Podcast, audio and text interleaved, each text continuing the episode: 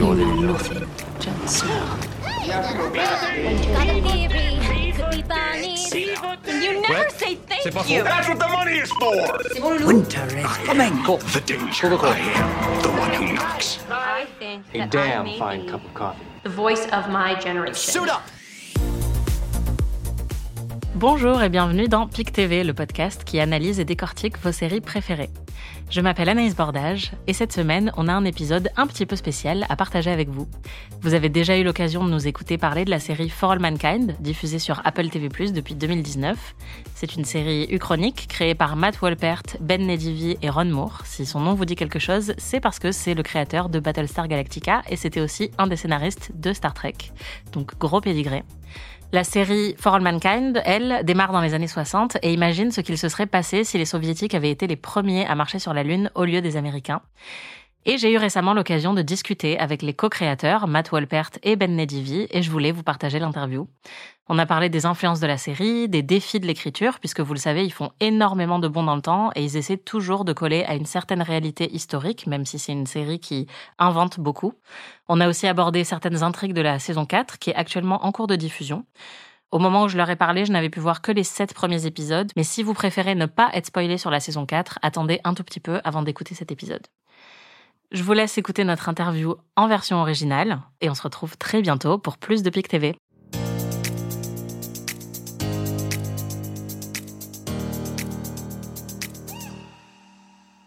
My first question is about your female characters. My co-host and I, we wrote a book about female anti-heroes on TV and we mentioned your show because you have so many of them. And I was curious to know how you approach writing female characters without going to the cliche of the quote unquote badass woman character. There's a history in American television of being careful, like that when you write a woman character, a female character, they're a little more worried about are they unlikable? Are they likable? It's something Matt and I stressed early on in the show. We wanted to treat the woman character as real humans, complex.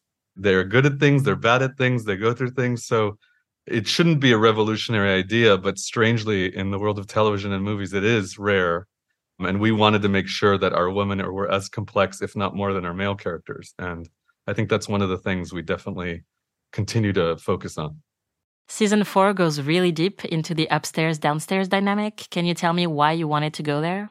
it was really interesting to us to broaden out the type of people who get to go to space as the decades evolve and the space program evolves it made sense to us that as they need different types of workers as you're building out a colony on mars there would be different types of people with different sets of skills. So it wouldn't just be super pilots and and brilliant scientists and engineers. It would be people that can build things and know how to mine things. And so as you kind of expand the the world of who gets to go to space it felt really interesting to us as you're also building a society how do those different types of people live together in what's still a pretty confined space you know and you can't just like take a walk outside like it's very claustrophobic even if it's much bigger than than in season 3 for me that was probably the most exciting part on a character level of season 4 was getting to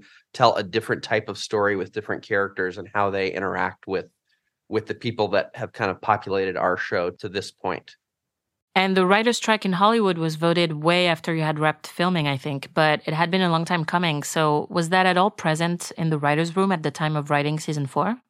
no and i have to say it's one of those things that was very um the timing of that was odd we didn't like we started writing the show way before the show even starts shooting so we were not aware at all um that that this would become the year of labor strikes and and definitely as it happened we did start thinking people will think we are right. People who watch the show are like oh they're reacting to the the strikes that are going on. But it just it, honestly it was happenstance and maybe maybe a bit of it was in the air. I think i think the show strangely does have a tendency to kind of predict things that are going to happen.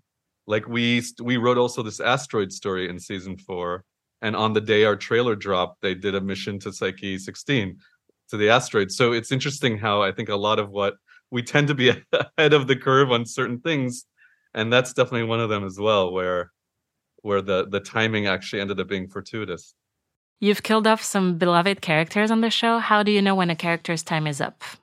it's a couple different things honestly there's there are times where we feel well this character's arc is kind of coming to a close and we don't necessarily feel that there's more story to tell with that character but they're also i think the most tragic deaths are ones where there is more story to tell potentially but the story in that moment has led us to make that decision How scary is it to kill a fan favorite? it's very scary. I have to say, we we go through our own mourning ourselves, like thinking about because we fall in love not just with the characters, but with the actors playing the characters. So when we have to say goodbye, I feel like it's a double a double death in our life.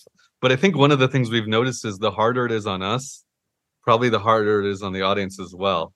And so we've gone out of our way to make sure we're not just killing off characters that people don't like. In fact, I find ourselves sometimes killing off characters that are our favorites and the fan favorites. And I think for that reason, it's much more impactful. What was the hardest character death for you on the show?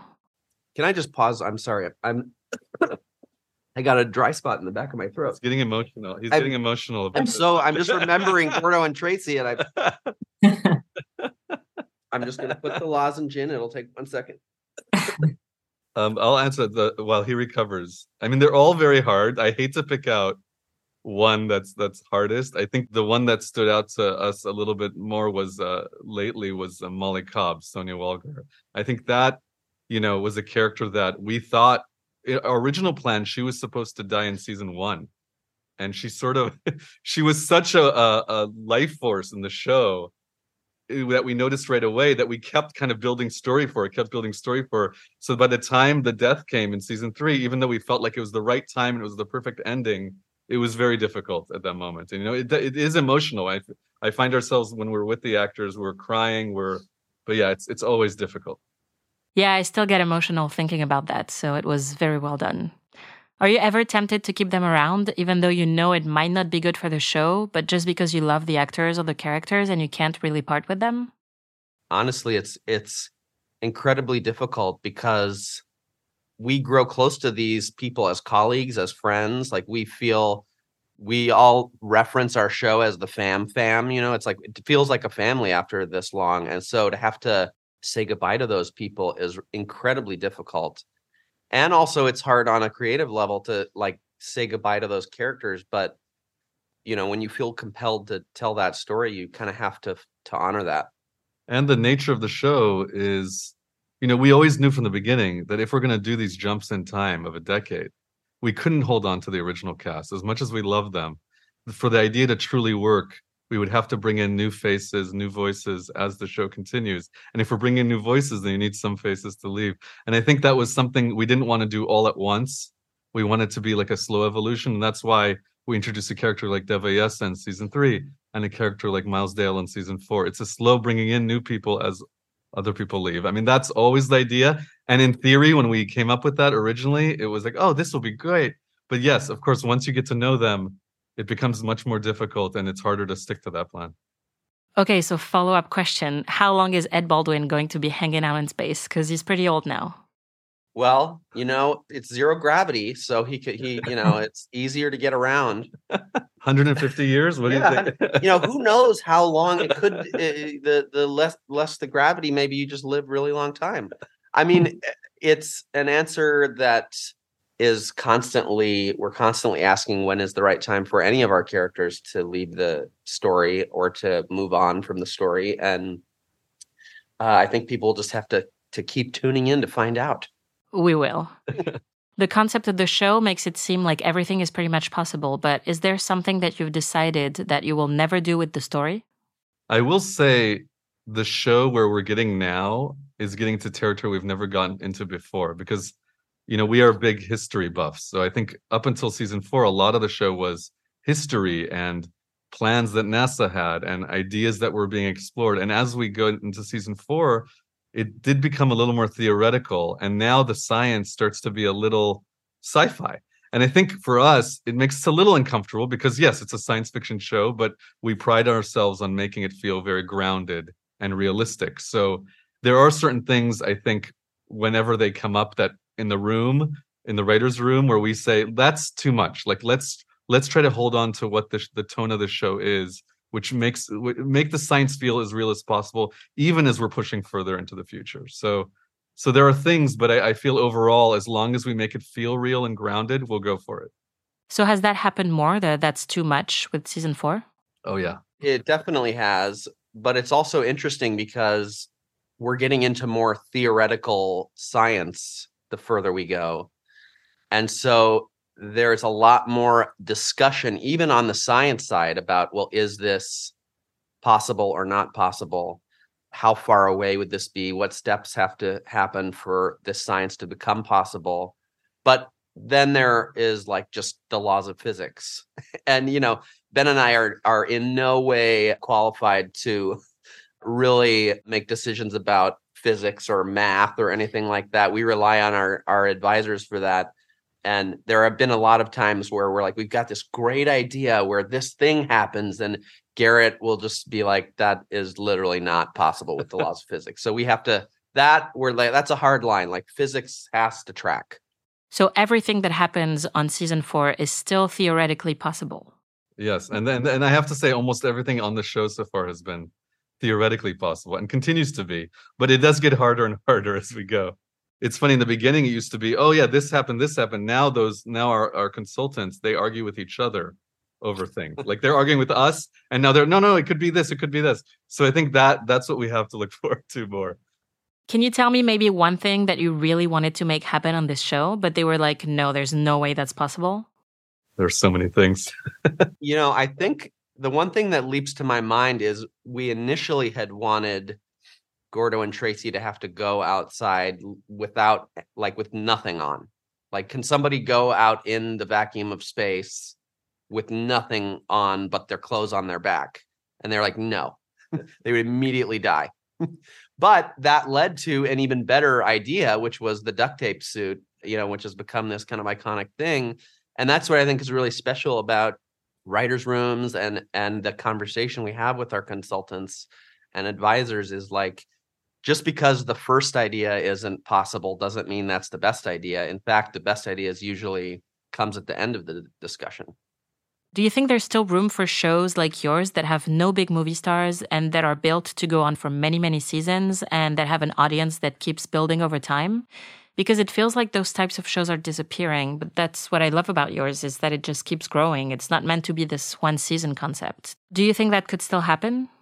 I do. I feel the same as you though. I i worry for that because i think more and more tv seems to be going like the way movies went where you need stars to open it you need a big opening. And i, I what you know we have been tv long enough to also appreciate the show that you know the the show makes stars. You know you put actors in there and let the ensemble be a true ensemble. And I think it's one of the things we really love about our show. To your point, is we have a group of actors. Some are more familiar than others. They really can fall into the show, and you can really fall into the characters in a way where you're not saying, "Oh, that's the guy from that," and there's the girl from that.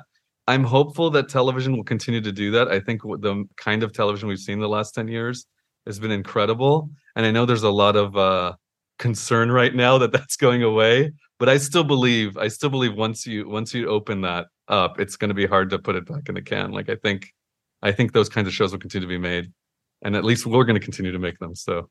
Yeah, I like that yours is successful because it shows that you can still do it this way. I think that's a good sign. Yeah. We're huge fans of The Americans on the podcast, and I personally think a lot about it when I watch your show. How big of an influence has it been, and is it on your show? It's definitely an influence. I mean, we're, you know, in addition to being big fans of science fiction and space travel, we're also huge fans of the sort of espionage storytelling world. And the Americans did that incredibly well. We also talk about like movies like Tinker Tailor Soldier Spy and things like that that are just really subtle, grounded. And and I think one of the really cool things about our show is we're able to tell different types of stories within the world of our show. It's not always about the rocket launch. You know, the Margot and Sergei storyline is really fascinating on this whole other level. In addition to the engineering and the the politics of it, there is that espionage element that brings us other level to the show and lets us tell different types of stories within this broader world. So, you know, and the other great thing about the Americans is Like they're cat they cast it so well. Yeah. And we're like working our way through all of the Americans Russian actors. Which, by like, the way, was not on purpose. Right. I don't think that. I think it became a thing where slowly we found ourselves. Wait, we they're in the Americans. They're in the Americans. So yeah, hats off to their casting directors Yeah. because they did a fantastic job, and we're we're definitely taking advantage of it. There's also the actor that played Adam on Mad Men. And I love just seeing those actors pop up in your show because they all feel like they're part of the same DNA in a way. Yeah, Totally. definitely. We were talking earlier about sort of old school TV, and there are some tropes that we really love, like sexual or romantic tension. How do you guys feel about those tropes, and do you try to use them or deconstruct them? Yeah, it's a really interesting balance because, like, on one hand, there are things that work really well on a basic storytelling level, like romantic tension or conflict or friendship, and kind of tracking those things through. But we're also very conscious of expectations and not following what people expect. So we might seem like we're starting to tell a romantic tension story and then decide to go in a different direction just because we never want to feel like we're doing that thing that you've seen before. Yeah. Do you have those conversations in the room where you're like, oh, this is veering into cliche. We need to do the opposite? All the time. Yeah, it's Absolutely. it's actually early on. One of the insults in our room was like, if someone had an idea, you're like, oh, that feels very TV, or that feels very done. So we are constantly challenging ourselves, sometimes exhaustively, to make sure something feels new and different. And I think you know, it's sort of that Ellen Deke scene at the end of season one when she comes out to him. I think a traditional show probably would have said, well, this is the moment where he's supposed to embrace her, right? And I think for us, we kept feeling it's not right to his character. As much as we want that moment personally and we wanted it for her it didn't feel right for him. So i think we by going the other way it also fights the expectation of what you think that that scene will be You're famously not afraid of huge time lapses and burning through plots. How do you decide the amount of time that you spend on a plot? Because in season four, for instance, when Dev takes back Helios, that could have been a season arc, but it took 20 minutes instead. So, how do you decide? It's really at the beginning of the season, we take, in terms of breaking the story, we take a few weeks just to kind of figure out what the story of the whole season is going to be in kind of a beginning, middle, and end, and the characters' arcs. And in that part of the process, we wrap our minds around well, how fast do we need to move through time? Because season one moved through multiple years uh, in the season, and like season two was a few months.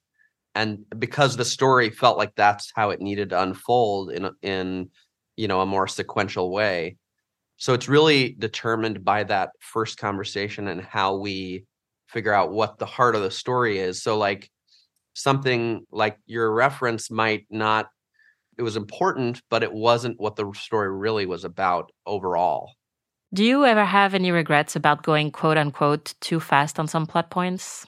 we're writers we only have regrets um so many regrets that's why we have an alt history so we can go back and change history no uh we do you know i think there are definitely moments and times like oh i would have loved to tell that story. I would have loved to see that scene. I would have loved to see that moment of her getting that opportunity. But i think like you said the nature of the show the, the real selling point of the show is that we want to show history as it's being made. You know we didn't jump ahead to like an alternate future where the nazis had won. We decided intentionally we want to show how history changes and the only way to do it is to do those jumps. And i have to say you know sometimes for writers having those creative limitations and challenges is good.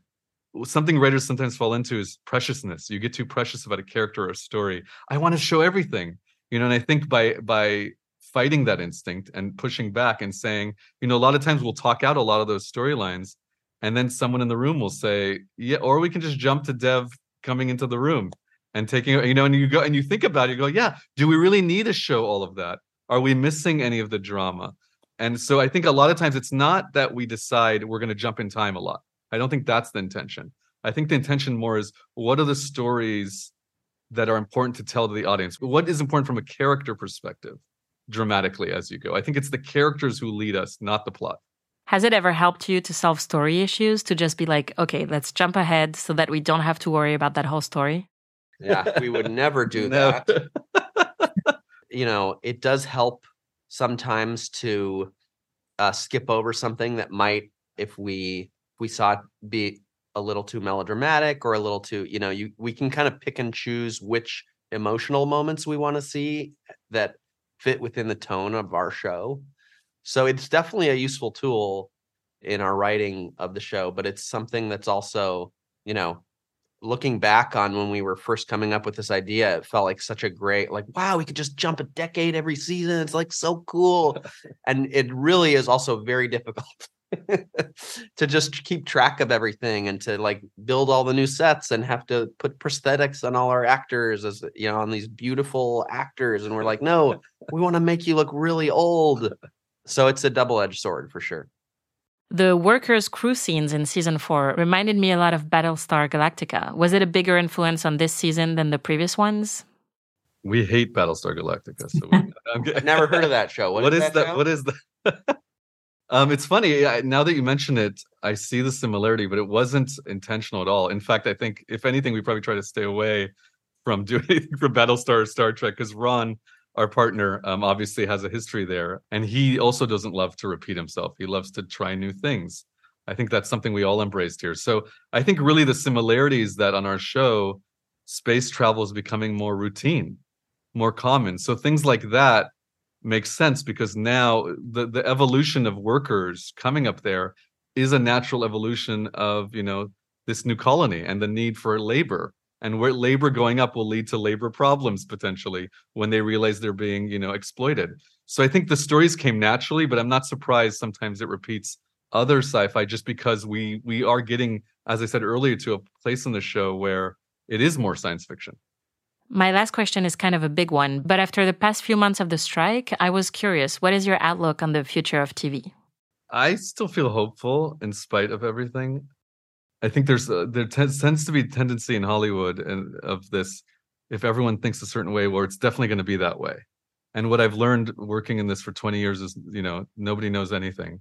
And the reality is that I think once you open this can of television, that at this point I re- I feel like has reached the artistic level of of cinema in many ways. It's starting to. And once you start to go down this path of being able to tell these amazing stories over over years and seasons, it's going to be very hard to then say, okay, we're stopping that. Maybe I'm being too optimistic and naive, but I want to, I think it'll probably slow down in the near term, probably the next year or two. But I think eventually the hunger and the appetite in the world is there for this kind of content. And I think what I'm very excited about too is that it's not just American content. You know, I think it's like building the content from all over the world and making it more international. I think allows us and allows filmmakers from all over the world to make more of these kinds of shows. So yeah, I'm, I'm uh, hopeful that in the long term it, it will continue. Yeah, I agree. All right. Well, thank you very much. I'm really glad I got a chance to talk to you and good luck with everything. Thank you. Thank you very much. It was fun. Yeah, good questions.